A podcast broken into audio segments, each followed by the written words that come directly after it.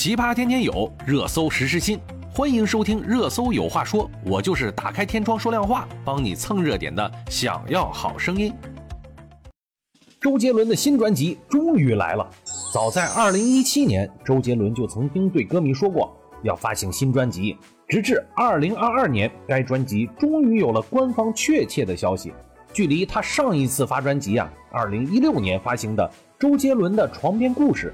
已经过去了六年的时间，在前导纪录片中啊，周杰伦通过 Vlog 的形式透露出要写一首老歌。为此啊，他带着一群人在巴黎旧货市场寻找老旧的麦克风、乐器等匹配歌曲风格，随后呢前往歌剧院录制配唱。另外啊，为了寻找灵感，他还特地找了一架1812年的旧钢琴。黄宇勋依然参与了此次新专辑的编曲。黄俊郎认为该专辑啊取名为最伟大的作品，自然是有他的原因的。连一直以来总是假装谦虚的他都认为，再也没有什么内容比这一次更适合这个名字了。专辑中的歌曲 MV 取景于法国多处的景点，专辑封面也是在素有“天空之城”美誉的圣米歇尔山实地拍摄。七月八日零点，周杰伦新专辑《最伟大的作品》公布完整的歌单。本次公布的正式歌单与近日网传的其中一版歌单一致，全部啊一共有十二首歌，新歌和旧歌五五分。说好不哭，莫吉托，等你下课，我是如此相信，以及不爱我就拉倒，五首啊已经是以单曲形式发布的旧歌，同样被收录进这张专辑里。再加上七月六日已经公布的先行曲《最伟大的作品》。听众啊，其实早已经听完了半张周杰伦的新专辑。新专辑的曲目按照顺序排列是：Intro，最伟大的作品，还在流浪，说好不哭，红颜如霜，不爱我就拉倒，某鸡头，错过的烟火，等你下课，粉色海洋，倒影，我是如此相信。此前呀。方文山在直播中透露，周杰伦写了一首中国风歌曲，相信就是歌单中的《红颜如霜》。五首从2018年到2020年释出的单曲，其豆瓣评分均不超过七分。某鸡头六点九分，等你下课六点七分，我是如此相信六点三分，说好不哭六分，不爱我就拉倒四点五分。听众苦等了六年的周杰伦新专辑《最伟大的作品》。到底会收获怎样的评价呢？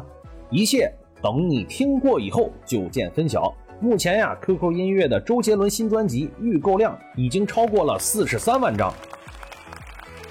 周杰伦这次新专辑的封面呀，倒是非常的简单，只有景点和周杰伦本人，但是啊，却意外的惹来了一波网友的吐槽。据悉啊，这一次专辑封面的拍摄选在了法国圣米歇尔山拍摄。这个景点可以说是相当的有名，而周杰伦的专辑封面选择以圣米歇尔山作为背景，也再一次凸显了周杰伦对法国的热爱。回到封面的本身啊，据悉周杰伦在拍封面的时候，工作团队利用这一景点的特点，捕捉美景圣米歇尔山与水面上的倒影相互辉映，周杰伦置身其中，如梦似幻。其中的奥妙还呼应了专辑里《倒影》这首歌曲。不得不说，这个天空之境的景色很美，实物与倒影的调色也都很有风光摄影的韵味。当专辑封面公开以后啊，粉丝也是在线欢呼，纷纷夸赞封面。不过，还是有网友觉得封面仅仅就是他本人和一个景点的合影，这个过于有点草率了吧？暂且不参考周杰伦早期的专辑封面，上一张周杰伦的《床边故事》封面。就比最伟大的作品封面要华丽很多，都是以欧式风格为主，但起码上一张专辑看着就很正式。而粉丝购买 CD 装帧唯一版的唱片包装设计也是充满了高级感，尤其是歌词图册里的照片，看起来都要比专辑封面高级很多呢。当然啊，意境这个东西，每个人都是有不同见解的。至于专辑封面是否草率，仁者见仁，智者见智嘛。除了景，周杰伦的身材也是被嘲讽了一下。侧面看周杰伦的身形啊，略微驼背也就算了，真的是瘦的有些离谱了。有些网友在线质疑，周杰伦的封面是 P 图的效果吧？看起来那么瘦，有一些不太真实了。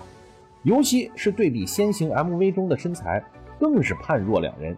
MV 中周杰伦虽然没有发福，但是也早已没有了当年那么瘦，与新专辑封面中的本人相比，脸型啊就差了好多呢。再看侧脸，与新专辑中的侧脸一对比，也是有很大的出入。再加上紧身西服的加持，整个人都看起来很壮实。当然呀，比起吐槽，网友的恶搞也才是最有趣的。因为周杰伦取景选择了法国，国内的网友呢，为了圆下国内取景的梦，各种 P 图，将周杰伦本人抠下来 P 在了国内旅游景点上。这样一来，还对应了专辑里其他中国风的歌曲。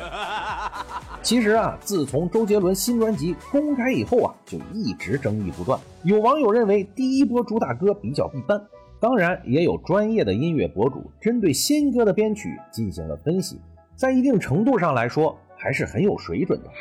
但是呢，当新专辑曲目公布以后啊，网友发现新歌只有六首。剩下的都是之前发行过的单曲，这波操作让粉丝与路人非常的失望。有网友气不过啊，直接在其动态里开喷，称周杰伦这是在割韭菜呀！发广告发的这么积极，圈钱跑到国外花。其实啊，网友之所以有这么多的情绪，还是对这张专辑的期望度太高了。